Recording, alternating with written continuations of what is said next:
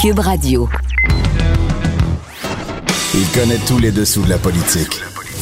L'économie, la santé, le transport. Antoine Robitaille. Là-haut sur la colline. Cube Radio. Eh oui, c'est vendredi, aujourd'hui à la haut sur la colline en quarantaine. Dominique Anglade nie vigoureusement qu'elle souhaitait que la course à la direction du Parti libéral se tienne malgré la crise du COVID-19. Une impression que j'ai eue, moi, à la lecture de son communiqué d'hier que j'ai écrit dans ma chronique. Mais on en discute. C'est vendredi, donc c'est le dialogue des barbus. Ben oui, Thomas Mulcair est avec nous. Il souligne qu'une des raisons pour lesquelles François Legault gère bien la crise actuelle, à son sens, c'est qu'il a été ministre de la Santé. Il connaît bien son domaine.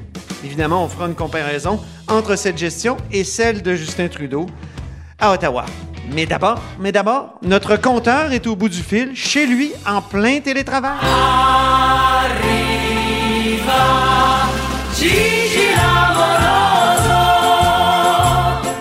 Et bonjour Jean-François Gibault.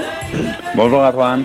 En direct de son télétravail, euh, notre compteur et accessoirement directeur de la recherche à QMI. Et puis là, vous avez travaillé hier. En fait, vous travaillez beaucoup tous les jours, euh, même si c'est du télétravail. C'est très efficace parce qu'on voit ce matin une carte qui peut être très utile pour les gens qui perdent leur emploi. Donc, ça s'intitule d'ailleurs Petit guide pour les nouveaux chômeurs. C'est à voir dans le journal, mais aussi sur le web. Explique-moi un peu euh, ce que vous avez voulu faire. Ben oui, Antoine, euh, hier, on avait déjà euh, des discussions sur le nombre incroyable de personnes qui se demandent mais qu'est-ce que qu'est-ce que je vais faire? Est-ce que l'aide s'applique à moi? C'est quoi les conditions où je peux appeler qui peut m'aider? Euh, les bureaux d'assurance emploi sont, sont, débordés déjà. Alors, on, a vu rapidement qu'au niveau de l'information, il y avait un, besoin de ce côté-là. Donc, ce qu'on a voulu, c'est de ramasser, dans le fond, les mesures qui ont été annoncées par les gouvernements du Québec et, et, le gouvernement fédéral aussi cette semaine et essayer de mettre ça dans quelque chose euh, qu'on peut consulter en un coup d'œil pour savoir est-ce qu'on est admissible à une aide ou une autre et à quel endroit on peut se diriger pour, euh, pour l'obtenir. Donc, c'est ce qu'on a voulu faire avec l'équipe de recherche du, euh, journal. Et ce que vous pouvez voir, dans le fond, c'est une double page qui est à la fois l'endos de la première page et la dernière page du journal. C'est comme un, petit schéma pour vous guider que vous pouvez regarder ce matin.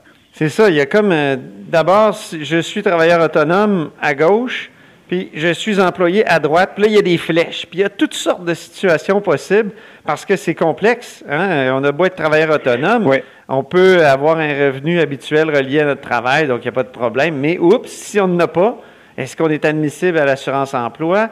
C'est toute la question euh, qui, est, posée. Puis si on est employé, même affaire, ça commence, puis ça, ça, prend toute la page, vous allez voir, puis il y a des numéros de téléphone. Ça peut être très pratique. D'ailleurs, tu as eu des échos de ça déjà?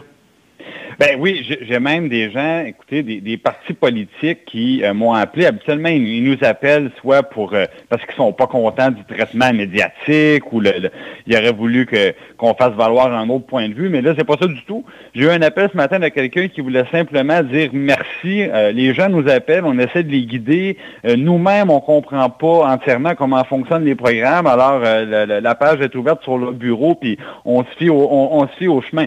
Parce que, dans le fond, la situation change. D'abord, il y a des programmes fédéraux et des programmes du Québec. Et maintenant, si vous êtes travailleur si vous êtes un employé, c'est différent. Euh, si euh, vous êtes atteint du virus, c'est pas nécessairement les mêmes numéros à contacter, les mêmes programmes que si vous n'êtes pas atteint. Euh, je peux te donner l'exemple, Antoine, de deux programmes, un du gouvernement du Québec, le programme d'aide aux, travailleurs temporaires, et le, le, programme fédéral qui s'appelle l'allocation des soins d'urgence. Les deux programmes sont quasiment pareils, sauf que dans un cas, les parents qui ont des enfants à la maison sont couverts et dans l'autre cas, ils ne le sont pas. Et en plus, les montants ne sont pas les mêmes. Et juste pour vous illustrer un peu l'état d'improvisation, puis là, je le dis pas euh, péjorativement, je dis improvisation parce que, évidemment, on a été frappé par la foudre. Et là, les gouvernements sont pris pour développer des programmes en quelques jours, des programmes qui autrement auraient vu des mois à être mis en place. Donc, c'est normal. Mais je vous donne des exemples. Pour les étudiants, on a dit au fédéral, ben, on, donne un moratoire de six mois sur les remboursements de dettes d'études. Sauf qu'au Québec, on a notre système à nous. Ah Donc, j'appelle J'appelle au cabinet de, du ministre Roberge pour dire, ben, est-ce qu'au Québec, on va avoir la même chose que dans le reste du Canada? La réponse que j'ai eue, Antoine, c'est on ne le sait pas encore. On est en train de regarder ça, on essaie de se parler. On n'est pas capable de vous répondre en date d'aujourd'hui. Euh, autre exemple, le, fameux programme qui s'adresse à vous euh, des deux côtés, si jamais vous, revenez de voyage, si jamais vous êtes en, isolement parce que vous avez des symptômes. Bon, ben là, le, gouvernement fédéral dit, ben nous, c'est 900 dollars par deux semaines. Le gouvernement du Québec, auparavant, avait dit, ben en fédéral, nous, on annonce un programme et là, ça sera euh, l'équivalent de la prestation maximum de chômage, c'est-à-dire 1146 dollars par deux semaines. Alors hier, on aurait voulu savoir pour les gens, mais moi, je suis concerné, est-ce que je m'en vais à Ottawa, est-ce que je m'en vais du côté de Québec, j'appelle qui, est-ce que je vais avoir les deux montants, un des deux, le plus gros, le plus petit? Bon, ben hier, même chose, on dit, écoutez, on se parle actuellement, le gouvernement du Québec essaie de convaincre Ottawa de gérer les deux programmes ensemble, ah oui. mais au, moment où on se parle, euh, les discussions sont encore là. Donc, on vous donne dans le journal les deux références, aux deux endroits. Dans le cas du fédéral, c'est l'Agence du revenu du Canada pour une prestation de 900 dollars par deux semaines. Euh, dans le cadre du gouvernement du Québec, c'est la Croix-Rouge qui est mandatée pour euh, distribuer cette, cette aide-là. Les numéros de téléphone apparaissent dans la fiche. Donc, vous vous promenez à partir de votre statut d'emploi, vous descendez puis vous voyez si vous allez avoir droit à une aide. du côté du fédéral, il y, a même, je dirais, pour les gens vraiment là, qui tombent Prenons un exemple d'un travailleur autonome qui n'a pas cotisé à, l'assurance emploi, donc qui n'est pas admissible, euh, qui n'est pas en isolement non plus, c'est-à-dire qu'il n'y a pas de symptômes, il n'y a pas de personne à charge non plus, mais que voulez-vous, il n'y a pas de contrat qui rentre. Ben, cette personne-là, il y a un programme fédéral qui est en élaboration, ça s'appelle l'allocation du soutien d'urgence. On sait qu'il y a 5 milliards de prévus pour ces gens-là. Au moment où on se parle, il n'y a pas de numéro de téléphone encore ou de montant précis à vous communiquer parce que le programme est encore en pleine élaboration. Donc, c'est normal de ne pas s'y retrouver si vous euh, si vous avez une espèce de casse-tête euh, que vous n'êtes pas capable de résoudre, dites-vous bien que vous n'êtes pas les seuls. Euh, on va essayer à chaque jour comme ça de vous fournir l'information, les précisions, les numéros de téléphone. Ça sera bien, bien à la vue dans le, dans le journal. Bon, ben c'est un bon, bon coup de main de, notre bureau d'enquête. bravo, Jean-François. Tu veux nous parler en terminant? Antoine, oui? dire, Antoine, euh, euh, une demande spéciale ici. Oui? Évidemment, les gens qui ont des symptômes, les, gens qui reviennent de l'étranger, euh, évidemment, c'est très, très, très important de respecter l'isolement. Toi-même, Antoine, tu reviens de voyage, j'étais en isolement complet. Mais pour les personnes qui sont vraiment placées en quarantaine, ça, ça veut dire que c'est le médecin qui vous a envoyé à la maison, ou encore c'est le douanier. Bon, c'est pas le même numéro de téléphone pour avoir accès à l'assurance emploi que les autres il y a une ligne spéciale pour les gens qui sont infectés et les gens qui sont plus à risque. Et il y a la ligne régulière pour les autres cas. Regardez bien les deux numéros de téléphone et assurez-vous de choisir le bon. Ça va aider à désengorger le système un peu. Très bien. Tu veux nous parler en terminant d'une étude anglaise qui, fait craindre le pire, Jean-François. Euh, tu m'en as parlé un peu tout à l'heure, puis j'avoue que ça me déprime un peu. Ben, c'est euh, la seule étude sérieuse qui existe en ce moment euh, avec une équipe d'universitaires euh, qui sont soit en modélisation, en infectiologie. Il y a une trentaine de chercheurs qui ont utilisé les données préliminaires qui viennent des pays qui ont un petit peu plus de recul, là, comme la Chine, la Corée du Sud, certains endroits en Europe. Et ils ont mis ça ensemble pour essayer de faire une projection selon les taux de contagion. Bon, et, et, dans le fond, c'est pas encourageant. Ce qu'ils nous disent, c'est qu'on n'aura pas la paix, je vais le dire comme ça, tant et aussi longtemps qu'un vaccin euh, efficace est disponible ne sera pas là. Ça, ça veut dire pas avant un an et demi. Alors, ils disent pour éviter que les systèmes de santé, euh, dans le fond, excèdent leur capacité, parce que c'est ça le problème. Hein? Des endroits comme en Italie où les taux de décès augmentent, c'est que le système de santé est plus capable de vous prendre en charge, et là, le, pourcentage de, décès augmente. Pour éviter ça, ce qu'on nous dit, c'est pas compliqué, Antoine. Il va falloir maintenir la distanciation, la, distanciation sociale. Là, ça, euh, prenez les habitudes, parce que ça va être encore là dans un an, ça va être encore là dans deux ans. Tout ce qui est temporaire. Euh, devient permanent. Parfois. par exemple. Ils disent je veux dire, ce qui est temporaire devient permanent parfois. Exactement. Donc, pour que notre système de santé parvienne à garder la tête hors de l'eau, pour réduire les cas d'hospitalisation, par exemple, du deux tiers, on nous dit, ou encore pour réduire les décès de moitié, il va falloir, un, laisser les écoles fermées, les écoles, les universités, et euh, conserver les bonnes habitudes de distanciation. Et, ils disent que si l'économie, grosso modo, roule au tiers du temps, et qu'on on se met, on reste en hibernation deux tiers du temps, ben qu'on va réussir à garder des chiffres assez bas et à gérer tout ça. Mais on s'entend que l'économie roule un tiers du temps, Antoine, c'est dramatique. C'est vraiment, c'est vraiment dramatique. Alors, c'est une course au vaccin. Dans une, dans une nouvelle ère, là, puis euh, on ne pouvait même pas le prévoir. C'est une sorte de signe noir qui est arrivé. Tu sais, dans les théories de, de, prévisibilité, de prévision, de prophétie, il y a toujours le Un signe événement hautement improbable qui, euh, qui, survient puis qui bouleverse tout. Il faut dire que l'OMS nous avait averti. Hein. Moi, j'ai vu le rapport de l'OMS. Euh, du, euh, je, pense, c'était septembre 2019, qui disait que la prochaine pandémie, elle, serait, elle serait sérieuse, puis elle pouvait entraîner entre 50 millions et 80 millions. C'est pas rien. De C'est des très, très, oui, de morts. Des très, très, très euh, gros. Oui. on te perd un peu, mon cher Jean-François. Je ne sais pas si tu es, oh. loin d'une fenêtre, là, mais rapproche-toi d'une fenêtre, puis dis-nous au revoir. Dis-nous bonne fin de ben, semaine. Ben, bonne fin de semaine à, tout le monde, puis on essaie, de, on essaie de garder le moral. Exactement. Continuez votre bon travail là, au bureau d'enquête. Salut. Merci. Là-haut sur la colline. La politique autrement dit. Cube Radio. Au bout du fil, il y a Dominique Anglade. Bonjour. Bonjour. Députée de Saint-Henri-Sainte-Anne et candidate à la direction du Parti libéral du Québec. Je vous remercie de m'accorder cette entrevue, même euh, si euh, vous avez été blessé par un de mes tweets ce matin et ma chronique aussi. On en reparlera plus tard ou pendant l'entrevue. D'abord, le Parti libéral qui a suspendu cette course euh, à la direction, êtes-vous déçu? Ben non, je ne suis pas déçu. Au contraire. Euh, j'ai euh, depuis euh, depuis une semaine, on ne fait que recevoir. J'ai parlé avec beaucoup de citoyens, avec beaucoup d'entrepreneurs, avec beaucoup de personnes qui sont touchées par ça, par tout ce qui se passe avec le COVID-19. Évidemment, la situation sanitaire, mais il y a également les, les, milliers de pertes d'emploi. Puis là, présentement, là, dans le bureau de comté, on reçoit des appels pour des gens qui ont perdu leur emploi, qui cherchent des alternatives, qui cherchent des solutions. Puis chaque jour amène son lot de euh, de nouvelles informations également. Donc, je pense que c'est vraiment important qu'on euh, se concentre là-dessus. Puis dans les discussions euh, qui ont eu avec le parti, c'est de dire ben, comment est-ce qu'on arrive à faire une course à la chefferie à l'intérieur de, de tout ce qui se passe présentement et de la suspendre nous permet alors de, se concentrer. Et c'est ce que j'ai dit d'ailleurs dans la déclaration que j'ai faite. je pense que ça va nous permettre de nous concentrer sur nos rôles. on avait tenté de voir comment le faire différemment comme chefferie.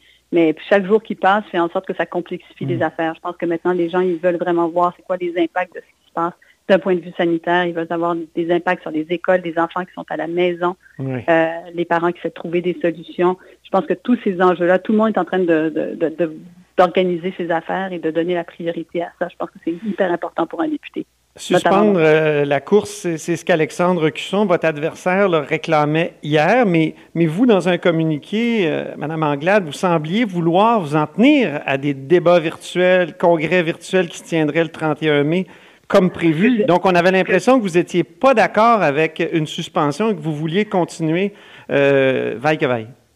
Non, ce que je disais dans le communiqué, c'était justement qu'il y avait eu des débats à l'intérieur du parti, puis ça depuis euh, dans, les derniers jours. Est-ce qu'on est capable de tenir, puis je pense que c'est des questions qu'il fallait qu'on se pose, est-ce qu'on est capable de tenir des débats virtuels? Est-ce qu'on est capable de, tenir euh, des échanges virtuels? Comment est-ce qu'on est capable de s'aligner? Mais je disais aussi dans ce, dans ce comité-là, communiqué-là, c'est que en tant qu'aspirante chef, c'est de mon devoir de travailler avec les instances du parti pour qu'on trouve la meilleure des solutions. Puis je pense qu'on a trouvé la meilleure des solutions parce que peu importe les différentes affaires que l'on propose, on se rend compte que jour après jour, la situation évolue, elle évolue rapidement. Et euh, moi, comme je vous dis, là, au bureau de comté, c'est vrai que c'était plus calme lundi et à partir de lundi, ça a été un déferlement parce que les gens ont beaucoup, beaucoup de questions sur ce qui se passe. Et j'ai eu des discussions avec le ministre, le ministre Fitzgibbon, j'ai eu des discussions avec des membres de l'opposition pour trouver des, des, des avis de passage, pour amener de nouvelles propositions. On a encore des rencontres qui sont planifiées dans les prochains jours avec le milieu économique, avec le, euh, avec les entrepreneurs. Donc, il y a énormément de travail euh, à faire pour essayer de voir comment, euh, comment mitiger la situation de la crise. Quand pensez-vous qu'il va y avoir un, vote, que le, Congrès va avoir lieu, que les débats vont avoir lieu? J'ai aucune idée. Honnêtement, on n'a pas d'idée présentement. Je pense que le message que lance le parti, c'est de dire on suspend les travaux. on suspend les travaux jusqu'à nouvel ordre parce que justement, on a des difficultés à voir euh, avoir de la visibilité sur ce qui va se passer. On a des difficultés à savoir comment ces choses vont évoluer. Mais une chose est certaine, c'est que tout le monde, et encore une fois, faut rappeler de plein fouet par ce qui est en train de se passer, c'est que les gens sont en train de s'adapter à une nouvelle réalité. Ceux qui ont des enfants, ils ont des enfants depuis environ euh, depuis environ une semaine euh, à la maison, une semaine et demie. oui, c'est ce qu'un militant m'écrivait ce matin un militant du parti qui disait j'ai trois enfants à la maison, j'ai pas le temps de m'intéresser à la course, moi. Ben, c'est ça. Je mm. donc, j'ai trois, j'ai trois enfants à la maison également. Euh, donc, c'est une nouvelle réalité pour tous les parents qui ont les mm. enfants à la maison de manière permanente euh, pendant plusieurs semaines. Donc, tout ça fait en sorte qu'il faut vraiment revoir euh, nos, nos façons de faire et puis, mm. et puis maintenir le contact. Puis, comme parti, ben, voir, voir reprendre quand ce, sera, quand ce sera le temps. Mais visiblement, présentement, c'est difficile. Hier, on va aborder le sujet délicat. Euh, en vous lisant, moi, j'ai conclu que vous vouliez, parce que vous êtes en avance, là, c'est un secret de polichinelle, vous vouliez profiter des débats virtuels, congrès virtuels pour euh, passer vite au vote et puis donc profiter d'une certaine façon de, la pandémie. Moi, j'ai trouvé ça cynique. Donc, euh, répondez donc à, cette impression-là ah, ben, qui, qui, a été la mienne puis qui a été celle de d'autres observateurs. Oui, ben écoutez, et puis on, s'en est parlé, vous savez, euh, oui. M. Robita est vraiment, euh, je ne sais pas comment vous dire différemment les choses euh, que de vous dire que cette crise-là, elle touche absolument tout le monde. Puis dans la manière de répondre, alors peut-être que ça a été interprété de cette façon-là par, par vous, puis loin de moi l'idée de loin de moi l'idée de de vouloir profiter de quoi que ce soit. En fait, en fait, c'est une situation comme celle-là, là, c'est pour ça que je me disais, je ne peux même pas croire qu'on écrive des choses comme ça, parce que mm. c'est évident que tout le monde est touché par ça, tout le monde est affecté par ça. Euh, moi, je suis pas dans en politique pour aller faire euh, euh, des débats puis des tours de passe-passe à droite puis à gauche. Je suis en politique justement, d'abord et avant tout, euh, pour essayer de faire avancer les choses. Puis faire avancer les choses aujourd'hui, ça veut dire accompagner d'abord les citoyens de Saint-Henri-Saint-Anne. On avait l'impression que vous ne vouliez pas que ça soit suspendu, que justement qu'il y ait, un débat, de, quelques débats virtuels, peut-être pas cinq, puis un vote en ligne euh, le 31 mai, puis paf, on... Mais le vote, les votes en ligne, c'était déjà prévu, M. Robitaille, c'était déjà prévu, les votes en ligne. Oui, oui, je sais. Pour le Parti libéral, ça c'était pas, c'était déjà... Le congrès, quand même, n'était pas euh, prévu pour être virtuel. non, mais il y avait des discussions présentées au sein du parti. Puis je pense que c'est important qu'on fasse les discussions à l'intérieur de notre parti avant de, avant, de prendre les décisions. Et c'est ce que je voulais dire dans la lettre, c'est qu'il y a des discussions qui ont lieu présentement. Vous voulez dire que M. Cusson aurait peut-être pas dû mettre ça sur la place publique? Non, mais il, met, ce qu'il veut sur la place publique. Je veux c'est pas, à moi de lui dicter euh, que faire et ne pas faire. Moi, ce que je pense, c'est que on est en discussion avec le parti, prenons une décision. Euh, ensemble, c'est ce que nous avons fait aujourd'hui, euh, amenons une position commune que nous allons défendre de manière commune et surtout nous permettre de, travailler sur le terrain puis d'être avec le monde sur le terrain. Je pense que c'est ça le message qui est important à envoyer et pas de dire euh, il y en a un qui veut puis là l'autre. Je pense qu'il faut qu'on travaille tout le monde ensemble à trouver les meilleures solutions. Puis après, Donc vous ne cherchiez pas à en passer une petite vite au parti. Là? Ben, vraiment, c'est pas tellement mon genre en passant. Oui. C'est pas tellement mon genre. Je, oui, dites-le, oui. une personne très, très directe puis je dis des choses comme elles sont euh, de manière générale. Je pense que vous l'avez déjà expérimenté ça avec moi. Ah oui, quand? Excusez-moi. Je ne sais pas, mais quand je, pense que vous l'avez déjà, que je suis une personne directe, que je dis ce que je pense. Je pense que... Est-ce qu'on peut, euh, donc, euh, est-ce que vous admettez quand même que votre communiqué était très malhabile hier? Écoutez, vous savez quoi, on est dans pleine crise là, du COVID-19. Honnêtement, M. Robitaille, je ne sais pas quoi vous dire. Je ne sais pas si l'attention doit être portée sur le, le, le, le, texte qui a été mis dans le communiqué, puis comment ça a été dit. Sérieusement, là, mm-hmm. j'ai envie de vous dire, là, j'ai vraiment envie de vous dire, on écrit ça en même temps qu'on reçoit comme des dizaines d'appels de personnes qui veulent avoir du soutien, qui cherchent de l'aide. On dit ça en même temps qu'on est assis avec les gens de l'opposition puis du gouvernement, puis c'est de voir quelles sont les mesures. On est en train de faire ça en même temps qu'on est en train d'annoncer, le gouvernement annonce des mesures euh, économiques, puis voir comment est-ce que ça répond vraiment aux besoins de nos PME. Je, pense qu'il faut mettre aussi en perspective là, que c'est Vous aviez vous aussi un peu la, tête ailleurs quand vous avez écrit ce communiqué-là? Euh, ce que je veux dire, c'est qu'on est, on est tous ultra, ultra euh, occupés présentement parce que tout le monde est touché par ça, puis c'est normal, puis on veut faire de notre mieux, puis je pense que le message que j'envoyais, c'est de dire, ben, attendez donc qu'on fasse le travail avec le parti, puis le parti va sortir, puis va dire ce qu'il a à dire, puis nous, on va collaborer avec le parti comme on le fait toujours. C'est ça le message. Est-ce que le gouvernement fait un bon travail? Le gouvernement fait un bon travail. Le gouvernement fait un bon travail. Il répond quotidiennement euh, aux, euh, euh, aux, questions qui sont posées. j'ai appelé, j'ai parlé avec M. Fitzgibbon trois fois cette semaine. On va continuer à se parler la semaine prochaine. Il faut qu'on inscrive des propositions qui vont dans le sens de l'amélioration des choses. Il y a des propositions qui ont été faites cette semaine qui aident, qui sont positives. Comment est-ce qu'on peut encore aller plus loin? Je pense que c'est ça qui va être important. Moi, Mme Anglade, je suis inquiet pour les partis politiques. Est-ce qu'il va être possible de faire autre chose que des groupes Facebook? Est-ce que ça va être possible d'encore avoir des partis où il y a des rassemblements? Bien, il faut Après cette crise-là? Mais il faut que ce souhaiter qu'on se sorte de notre euh, euh, de la situation euh, de la situation sanitaire dans laquelle on se trouve pour repenser à ça. Mais c'est pas juste les partis politiques, ce sont les organisations de manière générale. Oui, c'est ça. Il n'y a, pas, a pas que les partis politiques, il y a tous les types de rassemblements qui, qui sont là-dedans. Puis je pense qu'il faut rester, rester optimiste, mais on est conscient que la situation est extrêmement difficile présentement et surtout inédite. Une crise économique sous fond de crise sanitaire, elle est surtout inédite. Mais oui. et, euh, donc, euh, et donc, voilà. L'OMS, euh, déjà, l'Organisation mondiale de la santé, en septembre 2019, prévoyait que la prochaine pandémie serait catastrophique. Elle parlait déjà de entre 50 et 80 millions de morts. Est-ce qu'on a regardé ailleurs? Est-ce qu'on est qu'on aurait dû être plus prévoyant? Ah, je sais. Mais maintenant, c'est c'est dur à dire. Je pense que euh, je pense que dans les dans, l'état actuel des choses, là, je le vois, on voit si on regarde ce qu'on fait au Québec, euh, on agit, on agit vite. Euh, je pense qu'on ne peut pas tout prévoir dans la vie. Mais ce qu'on peut faire, par contre, c'est euh, au moins réagir, au moins avoir des propositions, au moins se lever la tête dans des situations comme celle-là, c'est se serrer les coudes, que les gens sentent qu'on est avec eux euh, et qu'on est tous ensemble dans le même bateau là-dedans, essayer de trouver des solutions. Ça, je pense que c'est ça qui, qui est important. Parce que, tu sais, voir la crise venir, même au-delà de, au-delà de, la, de, voir venir, c'est la manière dont tu vas y réagir. D'autant plus que ce qui est inédit, est inédit. Je veux dire, ce qu'on n'a pas vu venir, ben, ce qui n'a jamais, jamais vu par le passé, c'est difficile de, de, le prévoir. Puis ça, je, je, le conçois bien. Comment ça se passe en terminant chez vous? Euh, parce que vous êtes vous, vous respectez la distanciation sociale. Vous n'êtes pas en isolement, je pense, hein? Non, je suis pas en isolement. Je, respecte la distanciation sociale. Euh, ben, tout le monde est à la maison. Euh, mon bureau de comté, euh, j'y viens, mais il y a des gens qui travaillent de télétravail pour éviter qu'on ait trop de personnes au bureau, au bureau de comté. On fait nos appels à distance. on utilise des moyens technologiques pour faire les rencontres. alors c'est, on fait un peu tout ce que les gens sont amenés à faire présentement. Très bien. Ben, merci beaucoup, Dominique Anglade, pour cette entrevue. C'est moi qui vous remercie. Dominique Anglade est députée de Saint-Henri-Sainte-Anne et candidate à la direction du Parti libéral du Québec. Vous êtes à l'écoute de là-haut sur la colline. On dit souvent que les murs ont des oreilles.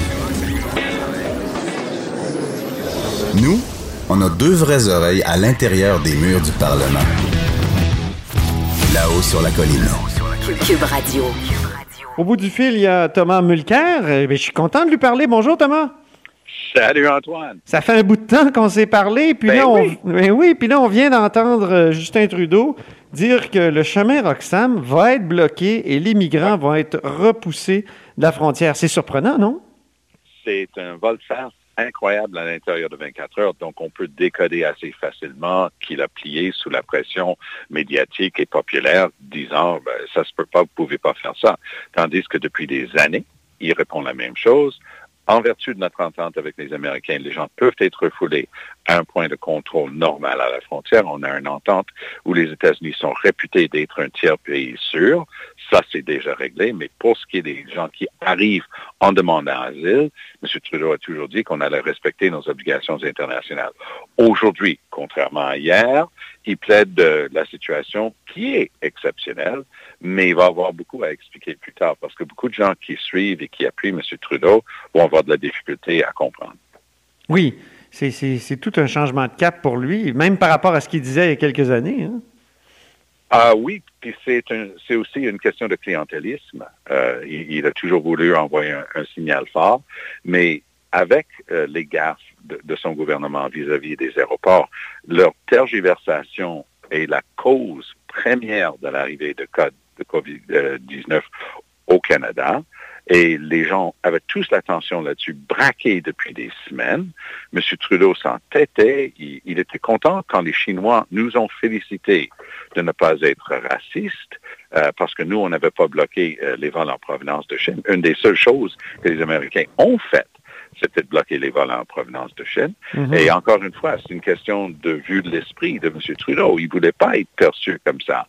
Malheureusement pour nous, la situation actuelle a été nourrie euh, par les causes qui arrivaient en avion. Le temps qu'ils réagissent, ça a pris des semaines. Et voilà, le public était très fâché. Donc, M. Trudeau ne pouvait pas se permettre un deuxième problème euh, comme pour les aéroports avec le chemin Roxham. Euh, toi, Tom, qui est bi, c'est-à-dire que tu connais bien la culture politique québécoise et la culture politique à Ottawa, le contraste entre Justin Trudeau puis puis euh, François Legault, euh, est-ce qu'il est aussi euh, tranché que le monde le dit? Dans le discours populaire, c'est très fort. On dit, ben, voyons, Legault, il prend ses responsabilités, puis Trudeau. Est-ce que tu trouves que c'est exagéré ou que c'est juste de, dire que l'un fait bien et que l'autre est, poche? Ben, il y a une chose qui, est constante même au Canada anglais avec des gens que je connais depuis longtemps qui sont très fédéralistes, qui auraient très peu d'atomes crochus avec la CAQ, c'est que M. Legault a une prestation exceptionnelle, d'une solidité hors pair. Il est secondé par deux personnes formidables, en la personne de euh, Horacio euh, Arruda, qui fait un, travail merveilleux, qui est un communicateur exceptionnel, et Daniel McCann, une très, très bonne ministre de, de la Santé, de la même trempe que François Legault. Alors, à chaque fois que M. Trudeau arrive seul devant un microphone, je pense qu'il faut avoir un tout petit peu euh, de, compréhension de, sa situation. Sa femme est atteinte de cette maladie. Lui, il est en isolement. Il ne peut même pas s'approcher des journalistes, encore moins avoir une personne à, sa gauche et un autre à sa droite. Mm-hmm. Le problème aussi pour M. Trudeau, c'est que ce n'est pas un domaine qu'il connaît. Il n'a jamais travaillé dans le domaine de la santé. M. Legault maîtrise tous les aspects du dossier de la santé. Il connaît la santé publique. Ah, c'est vrai, ça. Il était ministre de la Santé, ça l'aide beaucoup, hein? Ben, ça l'aide énormément. Il, il, connaît le détail de chaque profession, qui sont les intervenants, et il est secondé par des gens exceptionnels. Une fois que M. Trudeau va avoir euh, main levée de la part de ses médecins pour aller commencer à, assister à des conférences secondées par des gens de la même trempe, ça va être autrement. Mais pour l'instant, les gens commentent et pas favorablement sa prestation devant le micro parce que c'est toujours la même chose, des, des phrases préparées d'avance pour lui, très peu de choses concrètes, très peu rassurantes. Aujourd'hui, il nous disait que les fabricants de pièces automobiles vont être convertis pour fabriquer des ventilateurs à genoux que ce soit vrai. Ce serait une merveille. Ben oui. Est-ce que, je peux me permettre de douter que c'est réaliste? Que tout, d'un coup, quelqu'un qui fait des plaques de frein va être en train de, fabriquer quelque chose qui va être à la fine pointe de la technologie médicale hmm. et qui aura une approbation des autorités, autorités compétentes. Ouais. Ça, me semble très peu plausible. Et, je pense que c'est des histoires de comme comme Trump hier. Trump avait découvert qu'il y avait un, un médicament pour le paludisme qui tout d'un coup allait, pouvoir traiter euh, la COVID-19. Ça n'avait aucun bon sens. Et je pense que le public aime ce qu'il reçoit ici au Québec. Et d'ailleurs, je peux vous dire, euh, ça vaut la peine de mentionner, les prestations, les décisions, euh, les remarques en anglais de M. Legault étaient et repris aux États-Unis. Ah bon? Au début de la crise. Il y, a, dix jours, quand ça a commencé, les gens disaient, ben voilà un modèle de quelqu'un qui est en train d'agir. Okay. Et ce qui est intéressant, c'est que le, le, lundi avant le budget, donc, on remonte à il y a une semaine et demie. C'était une autre époque, Thomas. Ah, ben c'est incroyable parce que ce lundi-là, de mémoire, on était le, 9, je crois, euh, le 9 euh, mars. M. Legault, en réponse à deux questions successives, la première question, est-ce qu'on on est en, crise ou quoi que ce soit au Québec? Non, non, non, il ne faut pas exagérer. Deuxième question très précise, est-ce qu'il faut commencer à reporter des grands événements? Réponse, non, non, non. Deux jours plus tard, le mercredi, donc le 11, le même François Legault était obligé d'annoncer avec sa ministre de la Santé qu'on annulait la compétition mondiale de patinage artistique prévue pour Montréal. Oui. Donc, on peut voir jusqu'à quel point les autorités changent vite. En Ontario, Doug Ford a annoncé le 16 mars, la veille de la fête Saint-Patrick, très fêtée euh, dans la communauté irlandaise et anglophone, il a annoncé le 16 mars que les bars pouvaient rester ouverts en Ontario pour la Saint-Patrick. je ne sais pas qui a réussi à lui convaincre du contraire, mais le matin du 17, le jour de la Saint-Patrick, il décrète un état d'urgence et il dit que les bars sont fermés. Alors, on voit qu'en espace de 24 heures, tout comme M. Trudeau aujourd'hui pour le chemin Roxham, on n'arrive pas à suivre. Ça donne le top colis de, suivre les changements euh, d'une journée à une autre, mais c'est exactement comme vous dites si bien, euh, Antoine, c'est le monde dans lequel on est plongé aujourd'hui. Peut-être que peut-être que l'Angleterre euh, de, de, Johnson a beaucoup fait de tort à la préparation en Occident, non? Parce que les gens se sont dit, bon, si les Britanniques prennent leur temps, ben c'est probablement qu'on a effectivement du temps, mais c'était une c'était sans doute une mauvaise idée de miser sur la théorie de l'immunity herd ou herd immunity, ben oui. je me souviens pas ben exactement, mais c'est le troupeau, oui, c'est ça. Le troupeau. L'immunité du troupeau. Oui. C'est ça. Et, ça, c'est le danger d'un populiste, parce que Johnson est, est tout sauf imbécile.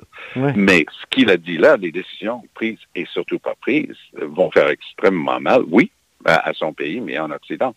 Mais il y a tellement de, de similitudes entre Boris Johnson et Donald Trump, ce sont deux personnes qui écoutent vaguement ce qu'ils disent, s'accrochent à une phrase ou un bout d'idée et décident qu'ils ont la vérité. C'est excessivement dangereux. Il y a une, un aspect sympathique de l'approche de François Legault, c'est que c'est empreint de modestie, une modestie qui vient du fait qu'il a côtoyé la santé pendant des années, puis, je vais le dire avec un sourire, il sait pas, il sait assez pour savoir ce qu'il ne sait pas. Donc, il s'entoure de gens qui connaissent le fin détail, il maîtrise l'ensemble et il est capable de communiquer avec des gens des idées claires, une idée à peu près par jour, changez pas trop de région, euh, faites attention, restez à la maison, des trucs comme ça. On suit ça au jour le jour. C'est rassurant, même dans un temps qui est clairement un temps unique. Euh, on n'a jamais eu une carte routière pour ça, Antoine. C'est une crise réelle. Et je pense qu'on va en, parler et écrire pendant longtemps une fois que c'est terminé. Oui, je pense que ça va être notre sujet pour euh, plusieurs autres chroniques euh, des barbus du vendredi. Très bien. Merci beaucoup, Tom. À bientôt. oui, au revoir. C'était Thomas Mulcair, évidemment, euh, donc chroniqueur ici à La Haut sur la Colline. et vous êtes à l'écoute de cette émission. Au revoir. Cette émission est maintenant disponible en podcast. Rendez-vous dans la section balado de l'application ou du site cube.radio pour une écoute sur mesure en tout temps. Cube Radio, autrement dit. Et maintenant, autrement écouté.